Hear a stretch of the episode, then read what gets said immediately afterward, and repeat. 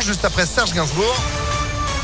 La météo, bien sûr, et puis à l'info, Johan Paravi, 8h31, bonjour. Bonjour Phil, bonjour à tous. À la une, le gouvernement qui resserre la vis avant les fêtes. Jean Castex et Olivier Véran ont tenu une conférence de presse hier soir alors que la cinquième vague de Covid s'abat actuellement sur la France. Le gouvernement appelle à accroître la vaccination avec notamment la dose de rappel pour tous. Le protocole sanitaire passe au niveau 3 dans les écoles. Les discothèques, elles vont fermer à partir de vendredi pour un mois.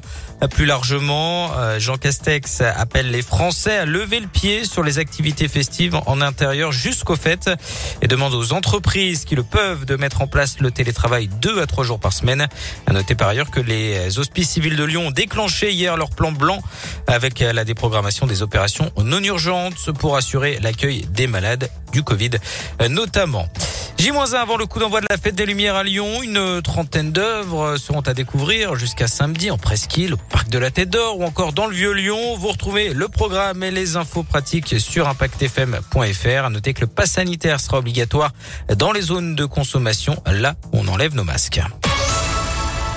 Dans le reste de l'actualité, ces deux gendarmes blessés dans un accident avec des malfaiteurs cette nuit près de Valserone dans l'Ain. Les suspects venaient d'attaquer un distributeur de billets à l'explosif. Ils ont été poursuivis sur plusieurs kilomètres par les gendarmes de 19 et 23 ans. Leur véhicule a été percuté par ces malfaiteurs qui ont pris la fuite.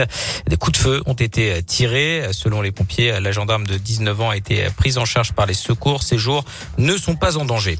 Éric Zemmour reporte son déplacement en région lyonnaise. Le candidat d'extrême droite était attendu aujourd'hui, même si l'info a été peu communiquée.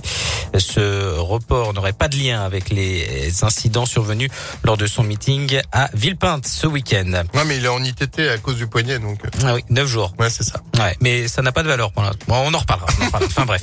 Dans l'actualité nationale, un immeuble s'effondre après une explosion à Sanary-sur-Mer la nuit dernière dans le Var. Le bâtiment de trois étages s'est effondré vers 4 heures du matin à la suite d'une explosion dont l'origine reste inconnue.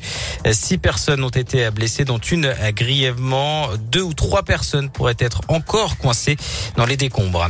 En foot, l'OL retient son souffle à la veille du verdict de la Ligue de football professionnel. La commission de discipline statuera demain après l'arrêt définitif du match OLOM fin novembre. Sur le terrain, Jason Denayer sera lui absent deux mois. Le défenseur belge souffre d'une entorse à la cheville contractée dimanche soir à Bordeaux. Du basket ce soir, l'Asvel se déplace à Monaco pour un gros choc en championnat. Coup d'envoi à 18h. Et puis J-4 avant Miss France. Mais aujourd'hui, on parle d'un autre concours, Phil, celui de l'arbre de l'année. Et comme Miss France n'est pas juste un concours de beauté, hein, le vainqueur n'est pas forcément le plus grand et le plus beau, mais c'est celui dont l'histoire nous touche le plus. Il fait dire que les hommes sont souvent des relations très spéciales, il faut dire, avec les arbres, c'est sûr.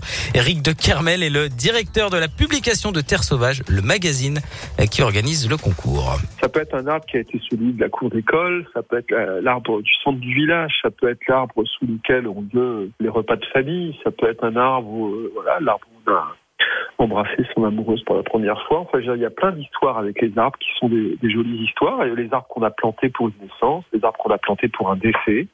Donc, euh, c'est une relation extrêmement riche, la relation entre les hommes et les arbres.